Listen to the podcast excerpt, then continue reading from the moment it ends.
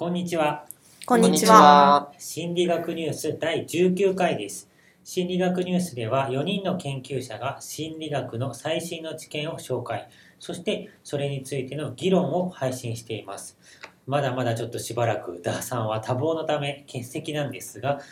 さらに引き続きトミーが参加してくれていて、しかもですね、えー今回はトミーが研究を紹介してくれます。はい、どうもよろしくお願いします。お願いしまです。で、えー放送内容には配信者の解釈が入っているので、興味のある方は減点を当たるようにしてください。というわけで、トミーよろしく。はい、えー今回はですね、えー前回お話しして、少しお話しした、まあ、信頼についての話ですね。ただまあ僕のは、えー子供相手ではなくて、まあ大人がどうやってふどういうふうに信頼を、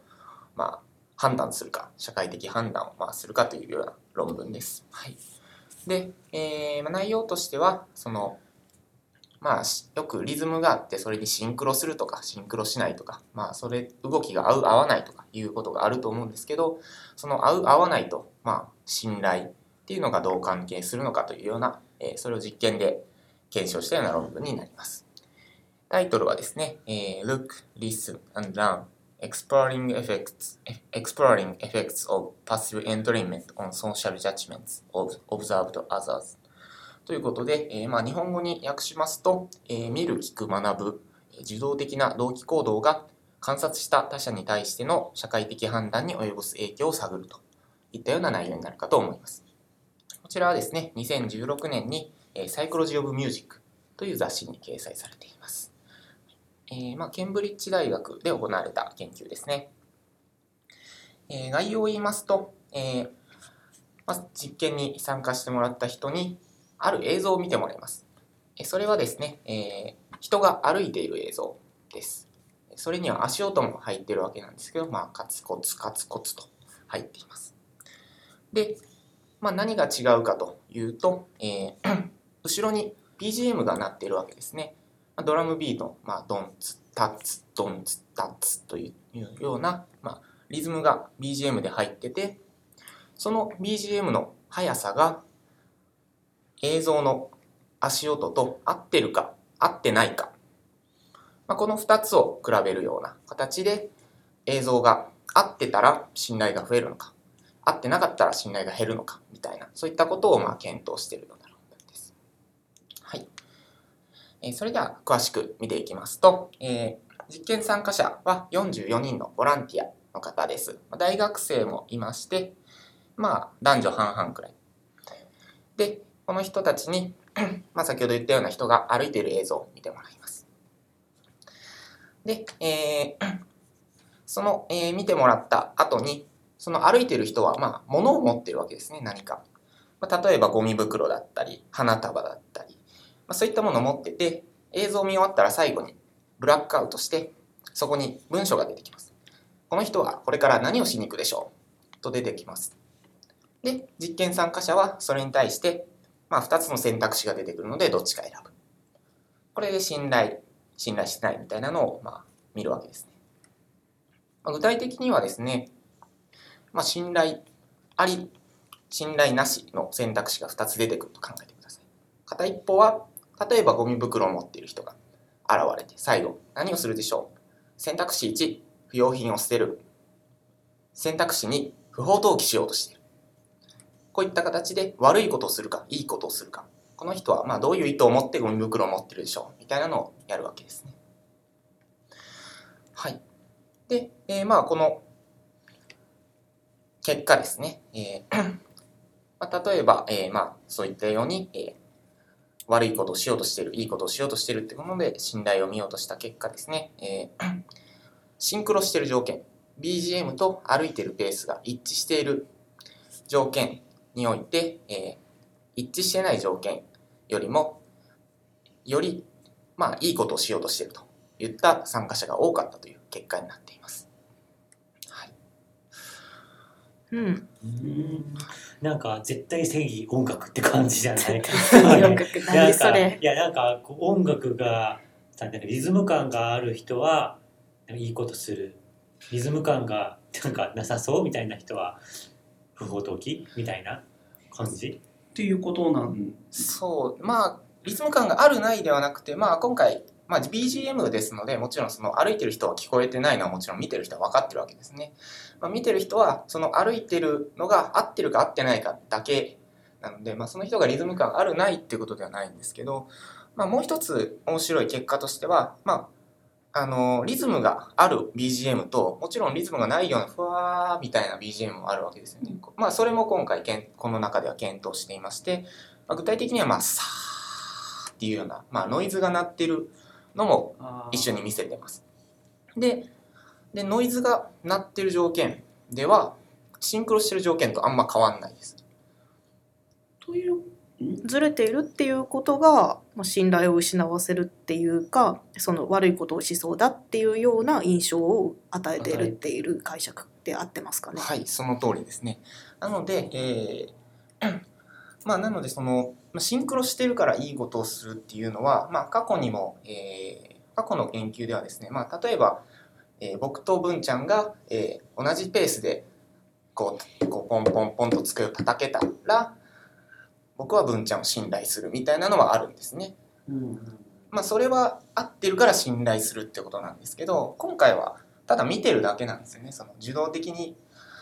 ちゃんとその合ってる人を見るだけっていうことなのでまあ合ってるから信頼が増えるわけじゃなくて合ってない人なんか変だなって思うみたいなそういったことになってるようなそんな感じになってますね。それはずれてるものとか、まあ、合ってる時を観察している時の参加者さんの心の動きとか印象みたいなものまで測定していたりしますか？それともあの次に何が起きるでしょうっていうイベントの予測みたいなところしかやってないのかしら？この中ではイベントの予測しかやってないですね。はいはいすごい短い、えーしもう本当に刺激自体は2秒半くらいのすごい短い刺激です。ちょっと歩いてるのが見えてその後何が起こるでしょうっていうような形なのですごいシンプルな実験です。そうするとなんというかあの信頼というかさあの私たちが普段見ているメディアからの演出上のものから学習されているようなものでも説明できるような気がしてつまりちょっと変な動きをしているような映像を、まあ、映画とかさドラマとかちょっと違和感があるような後に何か変なことが起きたりとかうん。悪いことが起きたりとかそういうような演出っていうのが結構メディアから受け取っていてそういうことが、まあ、そこにも現れているとかっていうようなことはないかしないですかね。確かにまああのー今回、まあ、タイトルにも、えーまあ、見る聞く学ぶというふうになっているので、まあ、そういった、まあ、ずれてる人は変なことをすることが多かったとかもしくはテレビとかでそういった不穏な時にはなんかこうごちゃごちゃしたりするっていうのが入ってるかもしれないんですけど、うん。まあ、それは鶏と卵の問題みたいな感じで、ね。どっちが先かっていうのは難しいところですね確かに。はい。BGM の効果っていうのは初めからそういう意味ではあのこういう BGM を聴かせればこういう風な展開になるだろうっていうのが分かって初めて効果を持つはずなのでどっちが先かって言われると確かに分からないものですよね。でもその今回使われた BGM は特に、えっと、ネガティブなものとかポジティブなものっていうようなそういう気分を誘発するものではなかったそうですね。そうですよねまあそういうものは誘発しました。本当にシンプルなドンツタツドンツあメロディーもないメロディーもないです。単にその同期してるかどうか同っていう期してるかどうところは。かってとこしかないですね。うんまあ、一応このなんか実験参加者の皆さんは音楽経験が終わりだったようなんですけど、まあほとんど関係ないとは思います。音楽経験が長い方がそういう良い印象を持ちやすいとかが音痴な人はすあんまり BGM の効果を受けないとかそういうようなことはない。そういうようなことはな報告されていませんねこの中では。はい。まあでもそこは取ってみないとわかんないよね。うんなんか音楽経験があるからこそそのなんていうのかなそのドラムの、えーリズムうん。っていうのが、まあ、自然と感じるというか音楽がもうつなんていうのかな生活の一一部というかさそんなになんかプロじゃなくてもなんかちょっとかじりましたよぐらいな人たちでもねなんかこうちょっとリズムに乗乗りたくなってしまうみたいなのがあるかもしれないから、まあ、そこはちょっと見てみたいところではあるかもしれないね。うんリズムってさ聞くだけじゃなくて見るものからも印象い見るものからも感じることができると思うんだけど例えば一定のテンポで歩いているだけじゃなくてなんか千鳥足みたいな歩きだから音は聞いてないんだけど映像から受け取るリズムが違うみたいなことをするとうんそれも影響するんだろうか。確かにそうですねまあ今回はちゃんと歩いてる人しか映像見えないわけですのでまあただまあちゃんと歩いてる人と千鳥足の人を見せられたらままああ千鳥足の人は怪しいなという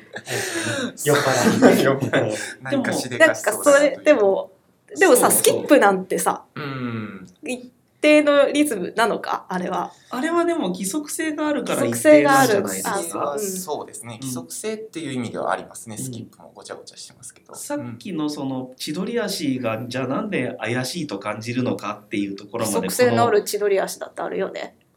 ありますか？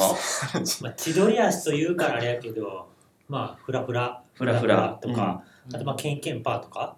ケンケンパーはでも先の予測つきますよね、確かに。うん、つかないのが、まあでもつ杖をついてる頃そのあそうですねお年寄りの方とかはまあ確かに普通の歩いてるリズムとは違いますけどまあなんか一定のリズムが。あやっぱりさ、はい規則があると次が予想できるっていうふうに私たちは思うんだよ。そうですね。ん、でそれがなんだか規則性がないとかそのちょっとずれているっていうように感じると何かや予測まあ普通の普通の、うんん。正しいものとは違うことをしそうだとかっていうような、うん。そういう印象を持つのかな。そうですね。あるいは予想できないからうん。突拍子のないことをするかもしれないとか。そうですね。あのこういったことはあの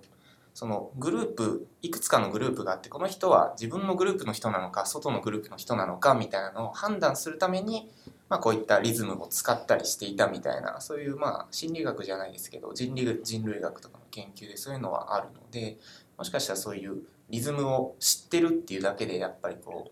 信頼できる人なのか信頼できない人なのかみたいなのを見るだけで分かったりするのかもしれないです。なるほどはい、そんなところですかね。